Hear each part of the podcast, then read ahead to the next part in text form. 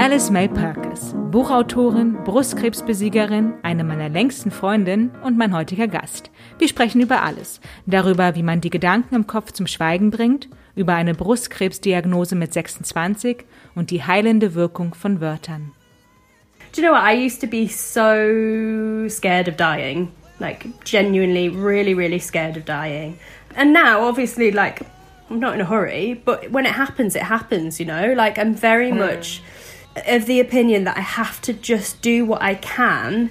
The responsibility that you have is to look after yourself as best you can. Mein Name ist Victoria Fode und ihr hört Es ist eine Freude. Oh. hello, hello, hello. Hi, how are you? I'm good, thank you. How are you? I'm good, thanks. I'm so I'm so happy and I'm so excited that you're you're my guest. I'm excited to be weird. here. It is weird. it's a pleasure having you on, though. Um, May Purkiss. You're actually one of my longest friends. Did you know that? Am I? Yeah. Um, I mean, we have known each other for quite a long time now. Yeah, just think of that. Yeah. We're it's old. Been, it's been a while. this is really, I didn't think I was going to be that nervous because I, I, wasn't that nervous with the other interviews. I was a bit nervous, but I wasn't nervous. Well, it's nervous just a chat, isn't it? So. It is. It is. It's weird. I, I did. You go. I did think it was going to be one of the um or the most personal and probably more emotional interviews. Mm-hmm. I didn't think it was going to we- be weird interviewing you. well, I mean, I guess you've never interviewed me before, and also I think it's weird when well, two things. I think interviewing someone over Zoom is weird. I think that's a strange thing to do. Um, and number two, I think it's different when you interview someone you've known for a really long time. So I get it. I'm glad I'm not you, basically. I'm glad I'm not doing the interviewing. well, okay, so I'm just gonna, I'm just gonna, as I said, dive right in. For people who don't know you, um, you are a writer and author living in London at the moment, yeah. stemming from the beautiful North, Yorkshire. Yeah. Mm-hmm. You are a wife to a lovely yep. husband. Um, you are a daughter to fantastic parents. Shout out to Mr. and Mrs. P. uh, sister and aunt, and um, yeah, you we met uh, studying journalism in Liverpool. Yes, that's why we've we known each other for quite a while. Do you remember the first time we met? Because I don't. Nope. No, me neither. I thought you were Irish ah. for ages because I don't think I actually met you until like probably second year because you did international journalism and I just did journalism, and I think you like mainly hung out with the international. There was a bit of a divide, wasn't there, between the international and the regular journalism? Like because you had classes with them and you were in the same set as them. Oh, Maybe. Oh well, but then we met and then we basically knew we were meant for each other, and then we moved in together and yeah. spent quite a good amount of time singing Celine Dion songs. A great, others. great deal amount of time singing Celine Dion songs. And I was thinking about this the other day and I was like, how the hell did I let Vic live in that tiny room? Like, what a dick.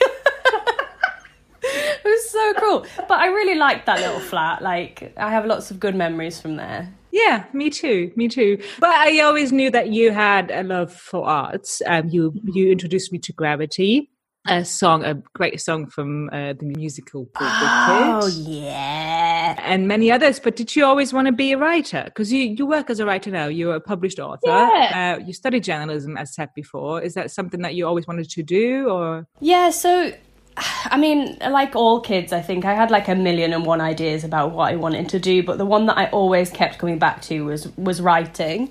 And I like I used to write stories from a really young age. Like I read voraciously when I was a kid, and I guess like one of my one of my earliest memories actually, I don't know how old I was, but I was writing a story and my grandparents were visiting and I said to my grandma, "What's another word for kerfuffle?" Um, so kerfuffle is a like it's such a strange word, and Grandma was like, "Well, I don't know, like." So she bought me a thesaurus, and that must I must have been about five or six at that point, and I got a, like a little mini thesaurus and um, started using it for for writing things, and I just never really stopped writing. Um, there was a time where I thought I might go to theatre school and do performing arts because um, I used to love that kind of thing. But um, I went to a couple of auditions and I was like, wow, this is not for me. Um, so yeah, then I went to to Plan B, which was with journalism, and I guess I. I, I, I have been writing a lot for the last like couple of years, but I think actually um, I got out of the habit and went into marketing and worked in marketing for a while um, because it's a much easier way to make money. Um, mm but yeah, I guess in answer to your question, yes, I have always wanted to be a writer. There was possible deviations from that plan at times, but I I think I've always known that it's the thing I was put on this planet to do. And you're still an avid reader. I mean, how how many books have you read? Like in the last year, for example. I don't know. I don't really keep track, um, but I'm at the moment. I'm reading a really thick book, so that one's taking me a while. But I think I've read like seven or eight books already this year, which actually isn't many, but this book I'm reading, which is um, 4321 by Paul Auster, which is a cracking read. Um, it's really meaty. It's like 900 pages, and I'm about halfway through it. So that slowed me down a bit. Well, I was just asking because I remember that I think there was one year where you actually counted the books that you read. And yeah, it's just an incredible number. I I did one year, but I don't think I recorded everything. And I I decided this year that I would write down the books that I'm reading, not to like keep track of how many there are, but just to like try and remember. yeah, what I yeah, read. Um, hmm. but yeah, like I read every day without fail, usually several times a day it's one of the things that keeps me from going mad i think. I was just going to ask about that like what is it that keeps drawing you back to reading? Because i mean it's not like that's all you do. You you also watch tv shows and movies mm-hmm. and sing and you just recently started to play the ukulele for some reason, which is great fun. If you want to check it out, uh, visit Alice May on Instagram. It's very funny. Um, but you still keep on reading and reading and reading. Is it is it where you get your inspiration from? Is it something that motivates you in regard of like being an author yourself, or uh, is it just kind of to to escape the realism of our world? What is it? All of the above, I guess. Like.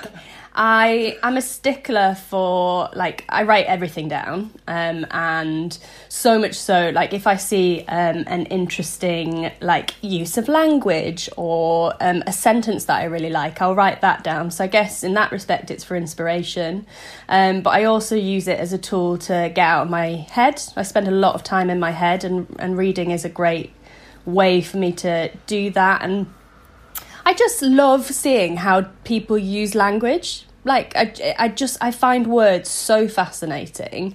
Um, like I feel like books about in the same way I know that a lot of people feel about movies, and like I would always rather read the book than watch film.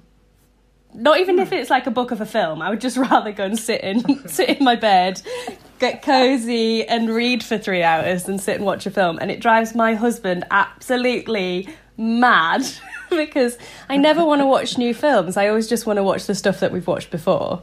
And he's like, right. why? I was like, because, you know, I, I save my energy for reading. But do you have this thing where you read a book and you see it as a movie in your head? Because that's what happens to me. Like I can see the scenes, how would how, yeah. how I would put it on the screen, and the music that's playing with it. That should be the soundtrack and stuff like yeah. that. Yeah, no, I do. Did you hear there was um, a really interesting conversation? Sorry, just this, this is slightly off topic on Twitter okay. um, a couple of weeks ago about whether people have like an internal monologue or not. And apparently, there's hmm. people in the world who don't have an internal monologue. What? Right.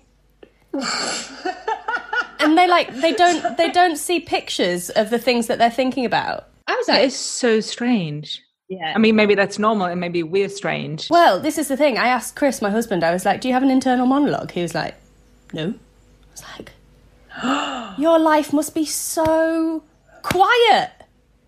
Oh my God, there's no wonder you're never stressed. It's just silent in there. I didn't think that was possible. Me neither. And I don't think I would like it to be honest, because I mean, I do spend a lot of time in my head as well, a lot of time with myself and my thoughts, way too much time. But it's uh, coming back to your story. It's really like that's odd. I didn't think that was possible. That some that there's people out there who who just don't hear anything in their head. Yeah, doesn't it? Is that good though? Do I don't know. You know, I think that it might be quite peaceful. Mm. Quite boring though as well isn't it? Well i guess if you want to think about things like you, it's like you choose to think about them and then you got the sounds or whatever but yeah um i don't know i think for chris obviously he's the person i know best in the world. He Chris your husband. Yeah. Chris your husband yeah. yeah. He he definitely like doesn't always have silence in his brain. Like if he's working on something he'll be thinking about it and those things will be like going around, but like he can yeah. sit in front of Final Fantasy, which is his new current obsession, um, and just like switch off and like just there will be nothing going on in his head other than what's on the screen. And I have so much respect for that because I just think it gives you time to reboot and recharge that I have to I have to force myself to do that essentially whereas he doesn't necessarily. Yeah. Yeah, I know what you mean. We were having this uh, this kind of conversation just a couple of days back about um, being able to kind of just stop thoughts, mm-hmm, mm-hmm. um, mm-hmm. which we both can't for some reason. I tell you what, though, like I am one of those people who is like, well, if you want to stop your thoughts, meditation's the way to go. hundred percent, hundred percent. Mm-hmm. I've been meditating. So I did um, a meditation course. Uh, I was prescribed it on the NHS actually. Um, about 18 months ago, maybe two years ago. And I found it really, really beneficial for my mental health. And then I kind of just let it drop. But since the start of the year, I have been trying to meditate every day and like keeping a record of it.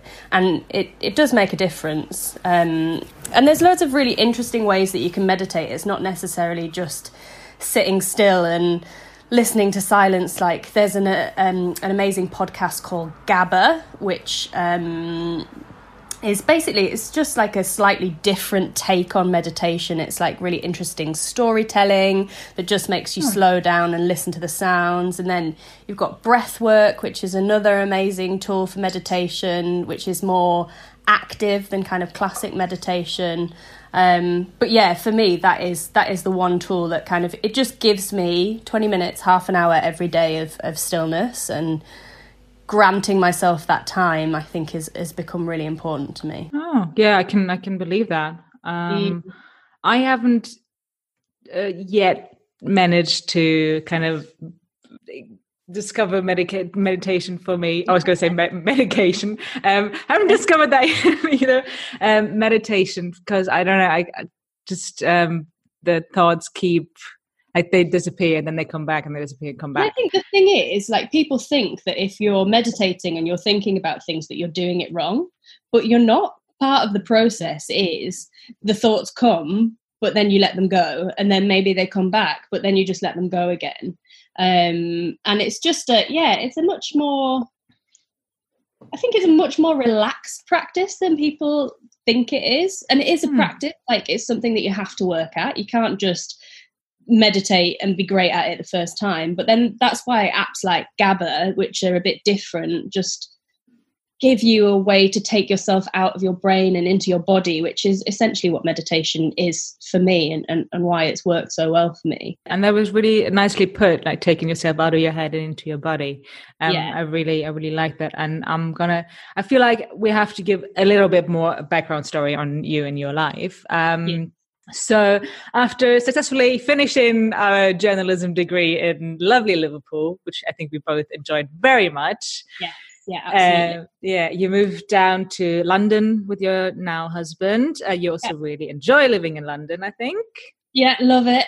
I mean, it's uh, it's not the best during lockdown, but otherwise, mm. great, and we do love it. Um, and very spoiled. There's always something to do, and um, always somewhere to eat, which is like my favorite thing. Yeah, we've lived in London for what nine years. I know. It's That's mad. crazy. How long have you been married then? We've been married for three years, four years in September. Yes, um, so we got married in 2016. Yes, and that was also the year. No, that was a year after um, you got diagnosed with cancer, breast cancer, at the age of 26, yes. Yes. which is insane. I think that's yes. basically the word to put it. Um, and the year before, you got um, I don't know how you say it, uh, like officially diagnosed with depression. Would that be yeah. the right way to say? So yeah. you first uh, that blow and then the second blow, which is just a double whammy uh, mm-hmm. level of insanity. Yeah. Um, but you're still here, so yay! Yeah, absolutely. Still here. Still Well, eggs and mushrooms might be a kryptonite, cancer and depression are not. Can you take me just through a little bit of those steps and what happened to you yeah. and how you dealt with it? Because, I mean, as I said, cancer is one thing, but mental health problems mm-hmm. and uh, cancer is just. Um, yeah, it's um, I don't know. I, I still don't know how you dealt with it. I don't think I've ever told you that, but I'm uh, I hope you know this, but I don't think I'm more inspired and impressed by any other person on this planet apart from my parents, maybe. Um, so, yeah. Well, that's a very nice thing to say. I mean, well, it's the truth, though, isn't it? yeah, I mean, one thing I would say is I just, I just did my best not to spontaneously combust. That's, you know, that's. Mm.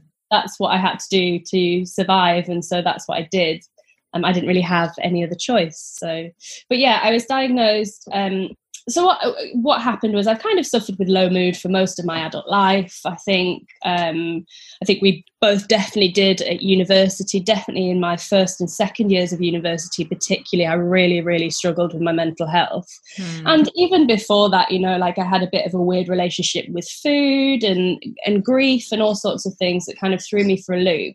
I think the thing is, I feel a lot of feelings a lot of the time.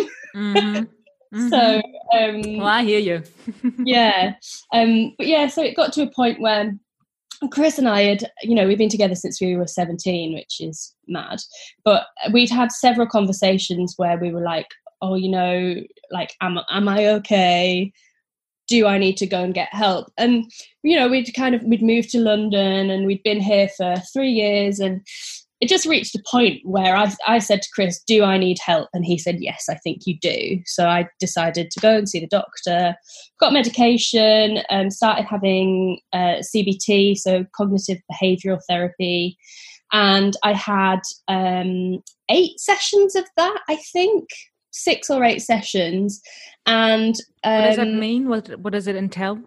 So, cognitive behavioral therapy, it's basically like teaching yourself processes to like control your thoughts. So one of my biggest problems is that my thoughts spiral out of control and um, take me to very very dark places. And CBT is is basically a way to get you to stop those thoughts in your in their tracks so that they don't so that you don't spiral essentially and they don't thoughts don't snowball.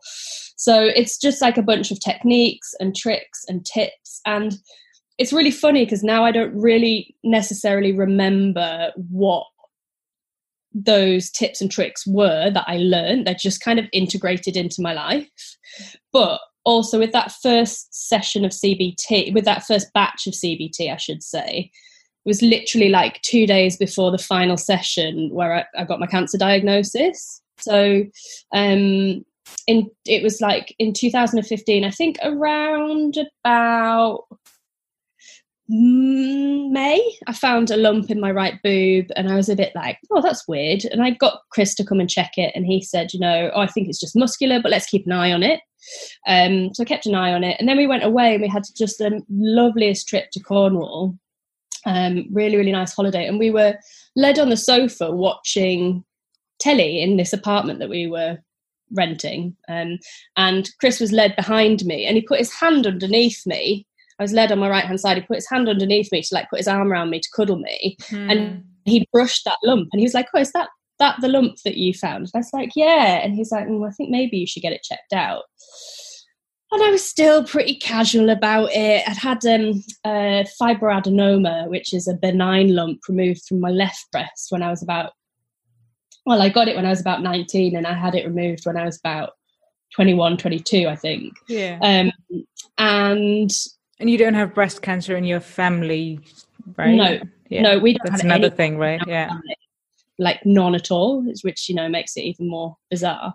Because hmm. I um, I was really casual about the lump in my right boob, and it wasn't until I spoke to my mum about it, and she was like, she full named me. She's like, Alice May Purkiss, you will go to the doctors. You will. That is not how she actually speaks, but I love the impression. I like that at all. But you know, it's like when your mum like full names you. It's one of those things where you're like, do I yeah. do as she asks, or do I not do as she asks and end up in a fight? And I was like, it's not worth it. So. Mm yeah, I went to the GP. The GP said, um, I'm fairly certain this isn't a bad lump. You know, you're young, you're healthy, but I'm going to refer you through to the breast clinic anyway. And then I went to the breast clinic and I saw a surgeon, and the surgeon said to me, I'm 95% certain this is not a bad lump. And to be fair to wow. him, the, the odds were probably more like 99% unlikely to be a bad lump and 1% likely to be a bad lump. Yeah. And he said, but I'm going to send you down to get um, an ultrasound and um, they might biopsy it depending on what it looks like. And I was like, all right, fine. So I went and um, had the scan and then they, they did a biopsy, which is basically like being stapled in the chest.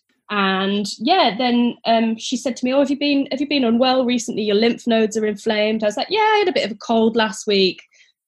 which I don't think I did. I was just like, yeah, yeah, it's just probably it's probably nothing.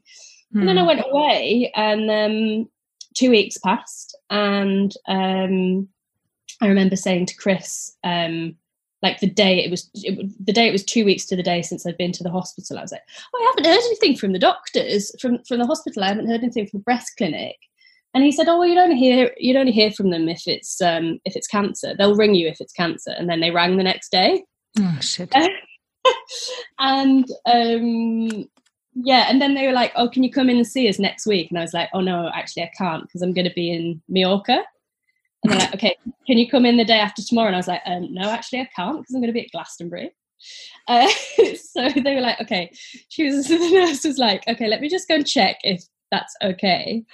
And then um, she came back and she's like, "Oh yeah, it's fine. We'll see you see you when you get back from Mallorca." So in 2015, we went to Glastonbury and then went straight on holiday to Mallorca to recover. Best yeah, which makes totally sense for anyone oh. who's never been to Glastonbury. you need to have a rest booked in afterwards. Mm-hmm. Um, and yeah, so then we we got back from Mallorca and like literally, I think it was the next day or the day after that, we went to the hospital and yeah, I was diagnosed um, with breast cancer on the 7th of July 2015, just before noon. Wow. When yeah. did it set in? I'm not sure it has.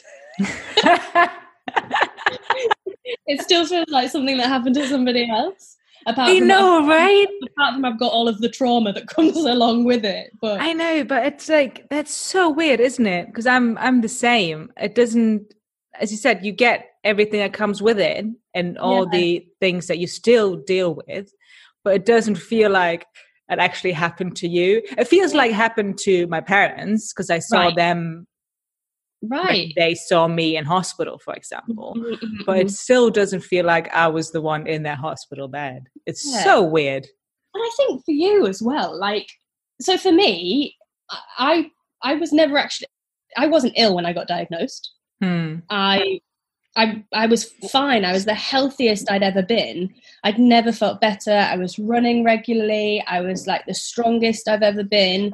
And then like for them to be like, "Oh yeah, you've got this cancer growing inside you." It just felt so bizarre. But Mad. for you you had like you had the thing, you had the incident and then you had to deal with the aftermath. But I kind of didn't have the the thing. I had thing, to deal yeah. with it preemptively. Do you know what I mean? Yeah, well, especially when so many people told you beforehand that it's, prob- it's probably nothing. Well, like I think there's um, 90 percent of patients in the UK anyway. Ninety percent of the pa- of patients who present with a breast lump, um, ninety percent of those cases are benign, so non-cancerous. Hmm. Um, and it's only like 10% of breast lumps that are cancerous. So it's a really, really small number. And obviously, because I was under 30, so like under 40 is a big deal if you get breast cancer, but under 30, it's even less likely. So yeah. like they were right. You know, this is something we talk about a lot with, with CoppaFeel, um, which is a charity that I do a lot of stuff with. Um, you know, lots of lots of breast lumps aren't cancer, um, but it's about knowing your body and knowing what's what's different for you and what's normal for you, um, so that you can identify if if something has changed. Mm. But yeah, like it makes perfect sense for all of those people to have said it probably isn't cancer because the likelihood was that it wasn't going to be cancer. It just happened that it was, you know? Yeah. And then along the way, um, you made quite a few big decisions, or you had to make them. Yeah. Yeah, I had to make loads of decisions. Even like within within within three weeks of being diagnosed, I was booked in to have a mastectomy, so to have all of the tissue removed from my right breast and have it replaced with an implant but, but even before that, we had to make we had to have a conversation about my fertility, um, because chemotherapy absolutely ravages your um, reproductive system, and um, they said, you know, chances are you, you, won't be able to have kids naturally if you if when you finish chemotherapy and. I was like, I was 26. I couldn't even decide what I wanted to have for dinner, let alone like whether or not I wanted yeah. to have kids. And I've never particularly wanted to have kids. It's not something I've ever felt very strongly about.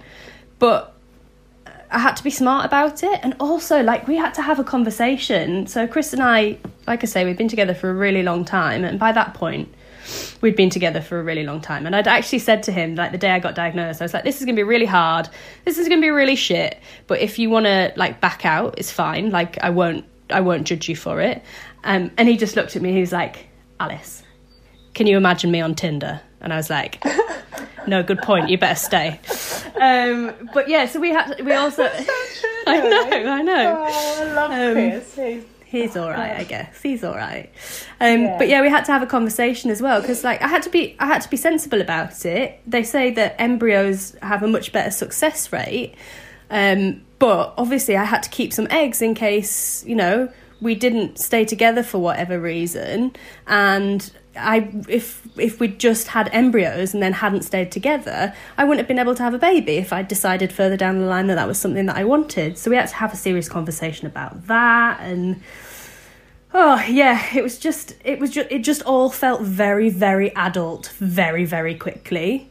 Yeah. Um yeah, and I, I, mean, I'm very, I'm very grateful that I had him by my side throughout it all because he was amazing. Like he's such a legend, like, and he was he so is, great. like he's truly a unicorn. I mean, you both are, so it's no surprise that you found each other.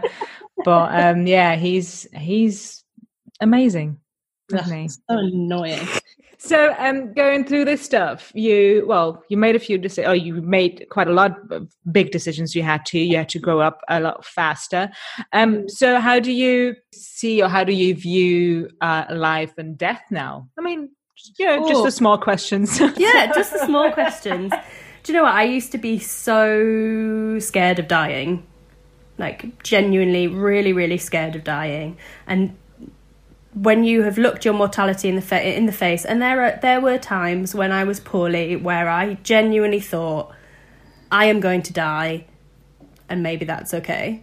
Um, and now, obviously, like I'm not in a hurry, but when it happens, it happens. You know, like I'm very mm. much of the opinion that I have to just do what I can to not even make the most of the moment because I think there's so much pressure on people who have been through life changing experiences to like be the best they can be and live the best life. And you know, you've got a survivor's responsibility or whatever. I just think that's bullshit. I think the responsibility that you have is to look after yourself as best you can and mm-hmm. do what makes you feel happy and whole and I think that's your primary responsibility. And if some of that means working with a charity to spread awareness, then great.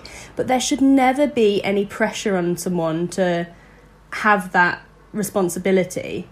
Um, but yeah, in terms that was slightly off topic. I don't know where I went, where I came. Where I no, came that, but that's that's that's what I wanted to hear. And yeah, I'm, I'm, gonna. So if you if you keep talking, I'm just gonna start crying. So if you hear the sniffling, it's just me. Um, but um, no, I'm I'm totally there with you. Um, also, I think every single human being should should uh, feel like that and and lead their life along these thoughts which is completely unrealistic. I mean that's not it's not going to happen but it would be nice. So yeah. Yeah i just think you know like cancer changed every single part of my life. There is no part of my life that it left untouched like none. Um and that's you know it's all right. Like Hmm. I'm not, you know, I don't necessarily believe that everything happens for a reason, but I believe that everything teaches us a lesson. And I have learned so many lessons from being sick and from recovering and you know like it's it's 5 years since I got diagnosed in July and I'm still recovering I'm still processing and like I def I definitely have PTSD like a hundred percent.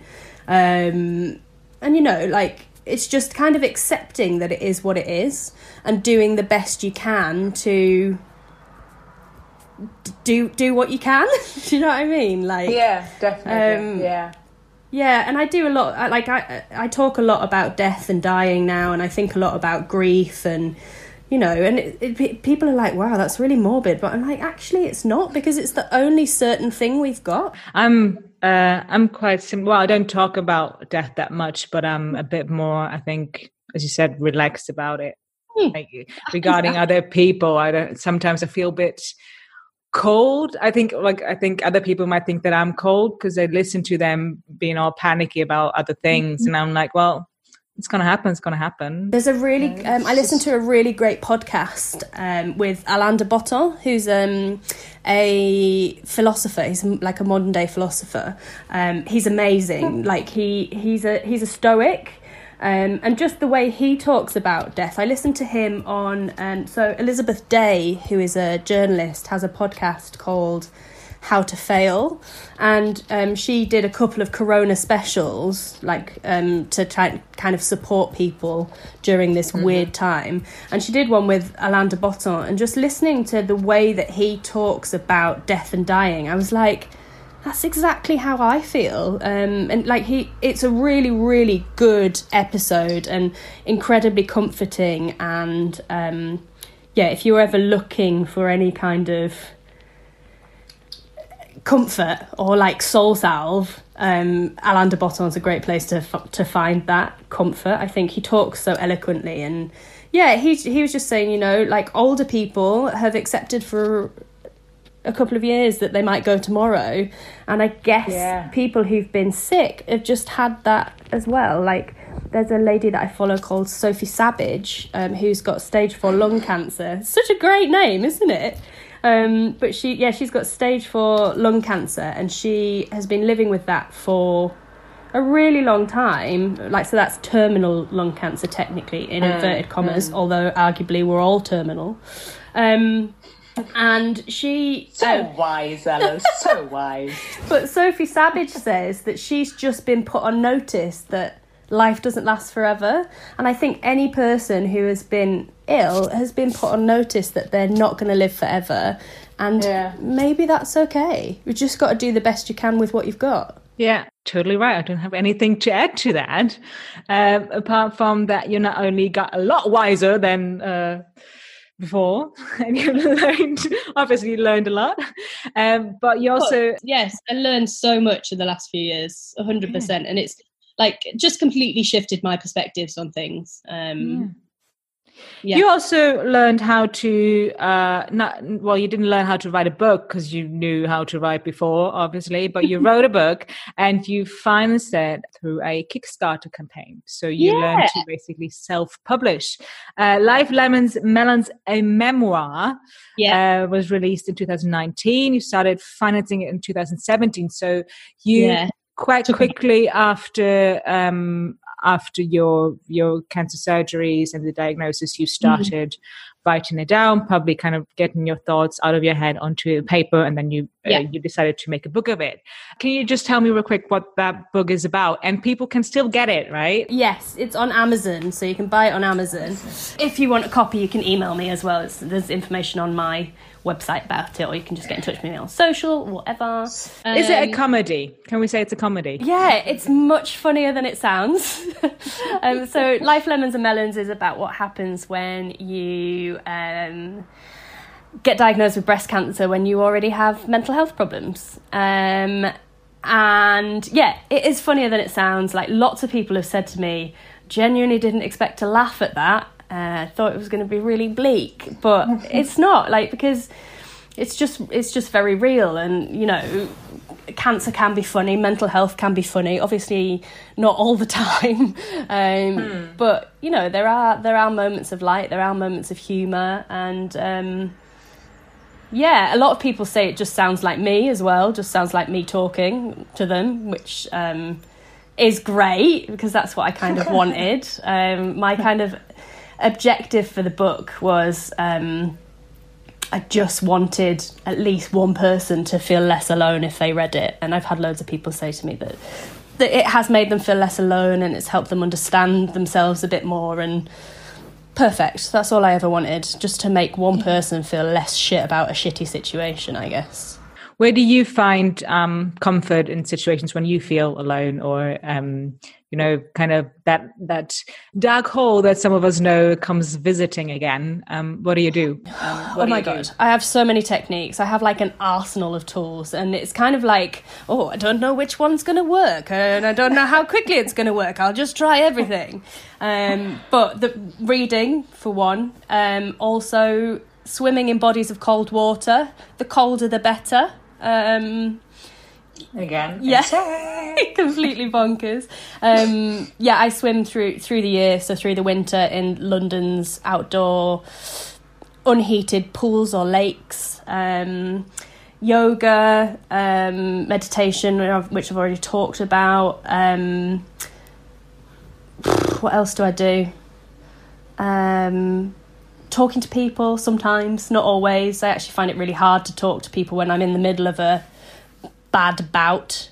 Um, yeah. But then sometimes, you know, it's things like actually just taking the day and just saying, do you know what, I feel like shit today.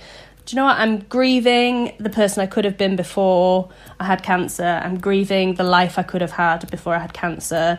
Um, I'm sad about whatever, and actually just spending the day in bed, just sitting with those feelings. Because I think all too often we have a tendency to like just try and suppress those feelings, the bad feelings, the hard feelings with the sharp edges. We think, oh, I shouldn't, I shouldn't think about those because if I think about them, I'll feel worse. But I don't think that's true. I think, you know, sometimes you have to sit with your feelings and recognize them for what they are. And it's not about wallowing, it's about looking at your feelings, taking them what, for what they are. And also, again, like, what can what can they teach you about the moment that you're in you know mm. like what can they so for me if i'm having a bad day like related to cancer stuff because you know i have bad mental health days generally and then i have bad mental health cancer related days and for me it's about like you know recognizing what is this telling me that i need to deal with essentially mm. how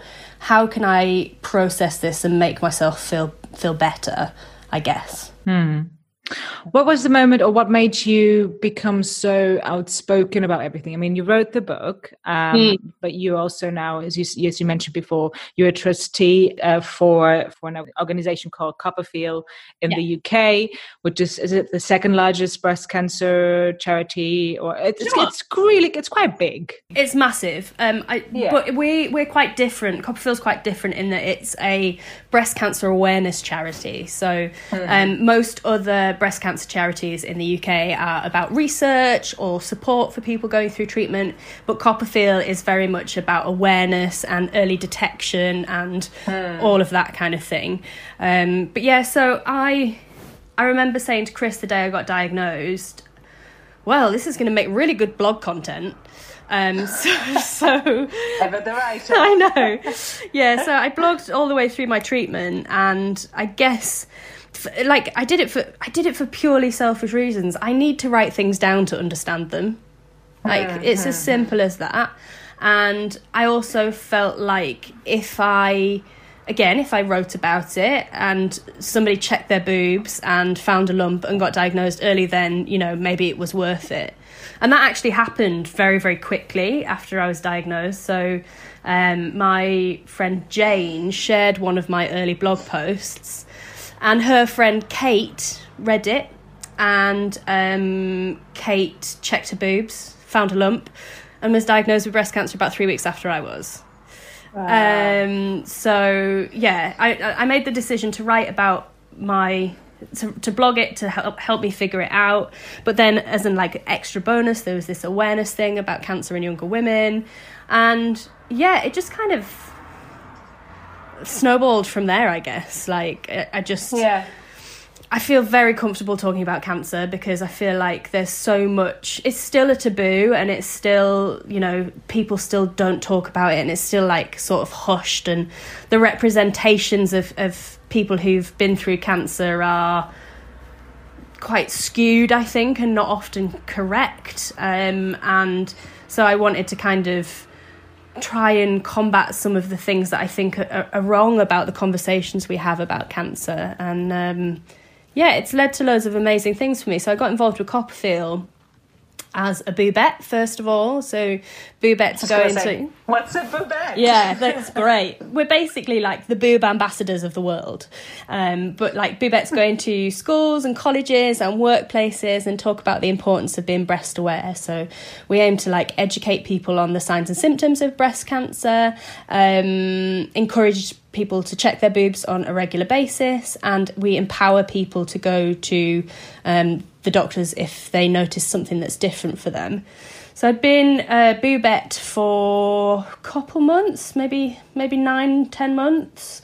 Um, and then they asked me if I wanted to join the board as well as a trustee. So now I do the trustee thing much more than I do the boobette thing these days, to be honest. But um, being a trustee basically just means that I am helping make sure that the charity are doing everything that they're supposed to be doing legally, um, and you know making sure that they're cr- doing the like fulfilling the purpose that they were created for, and we help with strategy and the kind of the direction that the charity's going in. Um, and it's amazing. I, I love being part of CoppaFeel. I love being a trustee for them. Um, I'm always so proud to say that I have a tiny amount to do with them. Um, but yeah, then as well as that, like it's brought like cancer's brought so many other opportunities as well. Um, to, and talking about it, like We've just launched a podcast with my friend Toby about um, the stories yes. of what happens after a cancer diagnosis, and um, it's called Afterthoughts. Yes, thank you. Right. Good plug. um, yeah, and um, yeah, well, I just Sorry, Sorry. no, I didn't want. I didn't mean to interrupt you, but I found what I found really interesting about um, not only the stories uh, that you share on Afterthoughts, but also I think your Instagram handle is Afterthoughts thirty four, which yeah. is a nod to that. I, I, suppose it's in in the UK, but uh, yeah. thirty four young women every day. Um, yeah, um, 34 young adults um, in their young 20s adults. and 30s are diagnosed with uh, with cancer. So our little intro is um, so I'm doing it with with Toby, who's a, a friend of mine um, who had Hodgkin's lymphoma a few years ago, and so the the intro is like every day 34 young young people in their 20s and 30s are diagnosed with cancer, and then I say on the 7th of July. 2015, I was one of the 34, and then so, Toby says, testing me. On the 20th of April 2009, I was one of the 34. These are the stories of what happens afterwards. This is Afterthoughts um, yeah. because we like we both really feel so toby's a theatre maker um, and obviously i'm a, a kind of a storyteller and we both just feel like the representations that you see in the mainstream media don't necessarily represent what it is to be a person who's survived cancer, especially like a young person. And um, so we wanted to kind of start changing the conversation and um, telling some of the stories about young people. Like, we were talking about it with um, with Chris from CoppaFeel. Actually, we are talking about the representation and what you see of people who who have been through cancer treatment. And quite often, like the representation that you see is that just everything goes back to normal and it's never mentioned again. And that mm. is not the reality, you know, especially like when you're younger as well. Like so much changes, you've got to you've got to adapt and you got so much shit to figure out. And like we were talking about Steph in Neighbours, who um, Chris Chris is an avid avid watcher of Neighbours. She loves it, and um, she she was saying, oh, you know, Steph had. Just, um, just going to have to clarify for people in Germany who don't know what Neighbours is. Oh Neighbours yeah, it's an Australian soap, uh, kind of like Chicken Zeiten in Germany. Um, so yeah, yeah. Um, but yeah, Steph, Steph in Neighbours had breast cancer, and then it was just never really mentioned again, and it's just not real. So people either die or like go back to life as normal, and that's just not a real representation. So that's why I speak out about cancer. That's why I speak out about life after cancer. That's why I do the podcast. Um, and yeah, just I guess I just want to I just love talking about things, to be honest. Things that matter, especially. no, but um, also, I mean, um, I'm so glad that you do uh, talk about cancer and, but also about mental health, because I always think that mental health still has this stigma of people not talking about. It. I mean, it's getting a bit better slowly and there's more on like, instagram social media stuff like that it always feels like it's yeah, one step forward but, and two steps back though doesn't it like I just think, you know, that there is a reduction in the stigma, but we've still got loads of work to do. And I think if people feel comfortable talking about it and they can, then, you know, great. Um, again, I would yeah. say there's no responsibility to do it. It's whether it works for you or not. Yeah. Do you have you experienced any uh, like backlash on social media when you're being so open, especially about mental health or breast cancer? Not really. No. Um, there was one thing that happened um, I wrote an article for Red a few years ago about um, my experience of breast cancer, and um, they had a little box out of um, like facts from a doctor.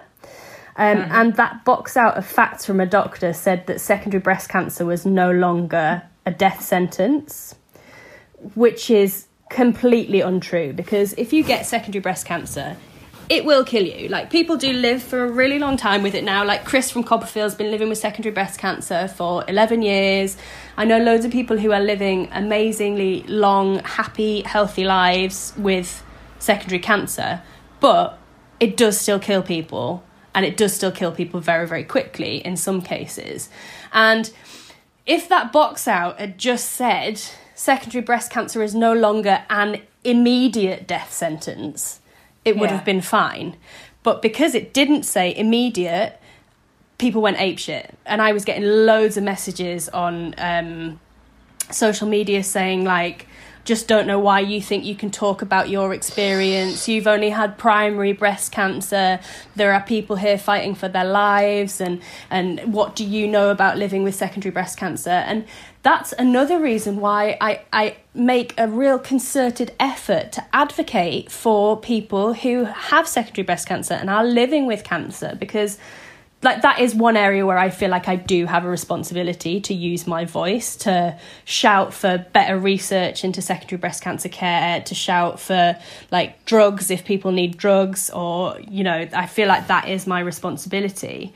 But generally, people, I think people are mostly pretty um, kind and forgiving when you're talking about your mental health or talking about cancer. One thing i always say with both of those things is you know i'm not i'm not speaking for anyone other than myself and i'm only talking about my point of view.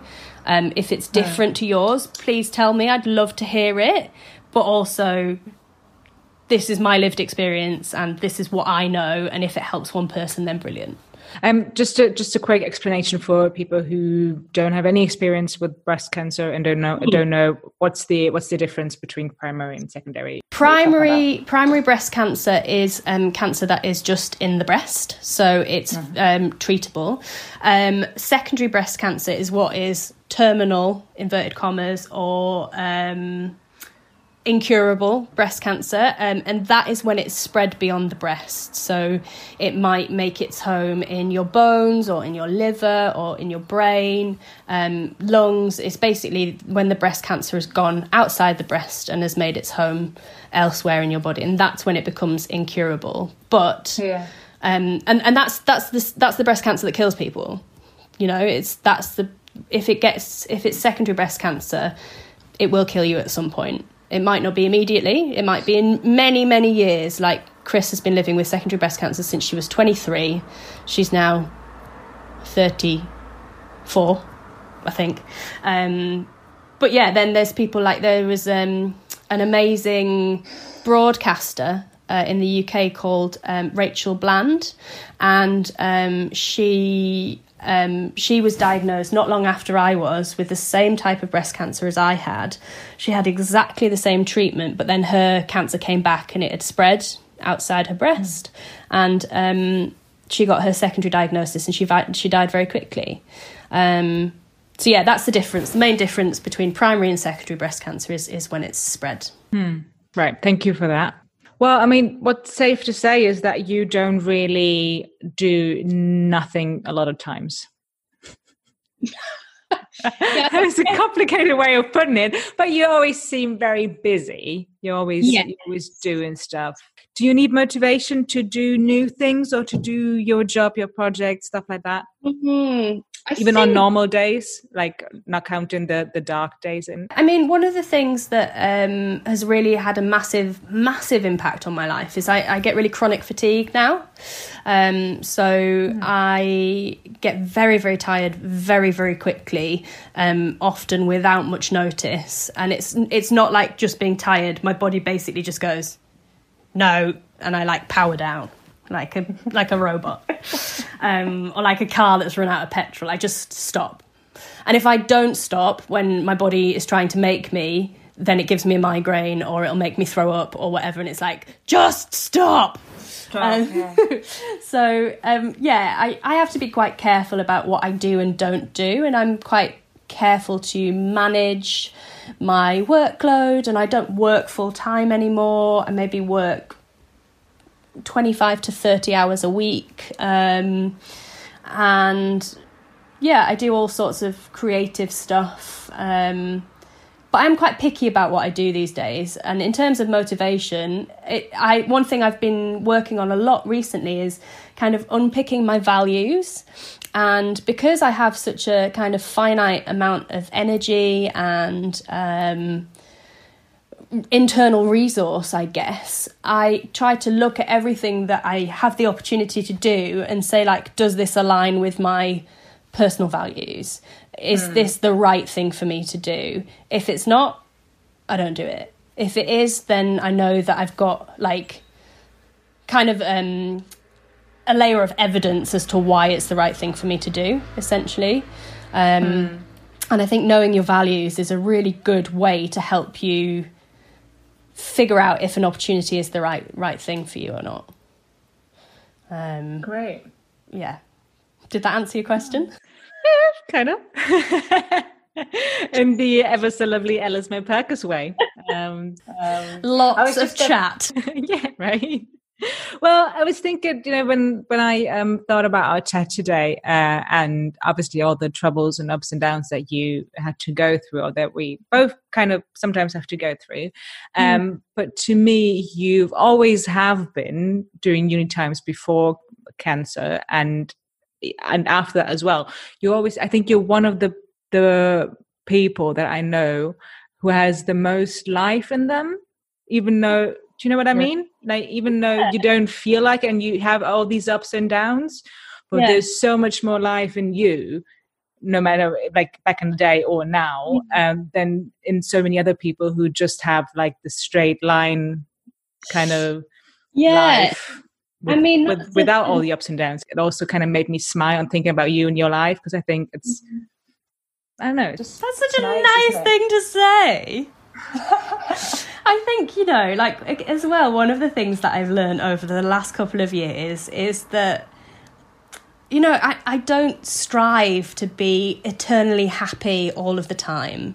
I don't strive to be like, life is amazing. Everything's great. I'm really happy because it's just not realistic, right? You know. No. Please do not sing. Start singing Ronan Keating's "Life is a Roller Coaster" now, because I've always hated I mean, that song. But it is it a roller coaster. and you know, like part of the human condition is that there are ups and there are downs, and you know, it's so for me, I sort of long for the days when the pendulum doesn't swing too far either way. So it doesn't swing too close to being desolate and it doesn't swing too too close to being like manic, I guess. Um, so I'm yeah, just yeah. always kind of aiming for being content.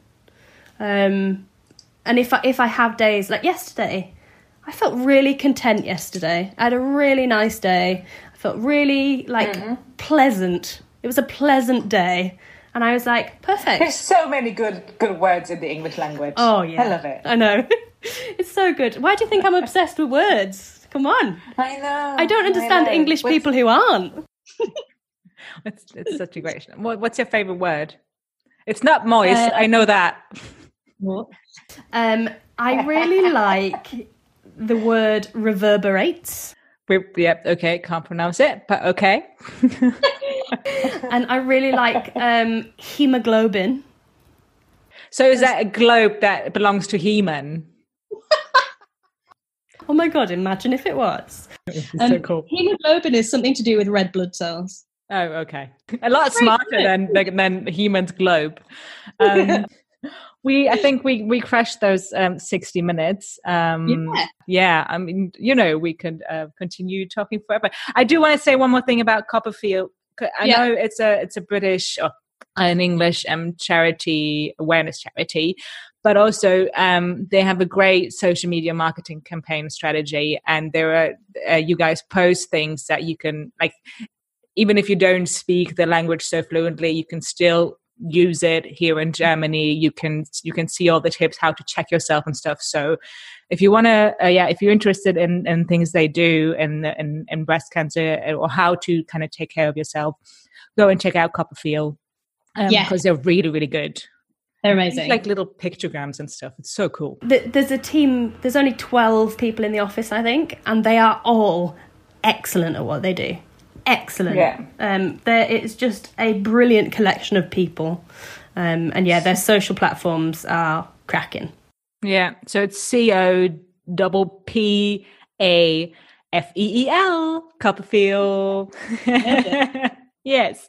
And uh, yeah, uh, as I said before, if anyone's interested, I hope everyone is uh, in reading Alice's book. It's called Life, Lemons and Melons, a memoir. And it's really yeah. good and really funny and really poignant and just all of the feels, Alice, all of them. well, as usual, it was a pleasure. Um, I'm gonna. Oh. Yeah, thank you for sharing um, all of that with me. No worries. Thanks and for having for me. Still being in my life. Well, likewise. Likewise. Yeah. Thank you. Thank you. thank you no, so thank much. you.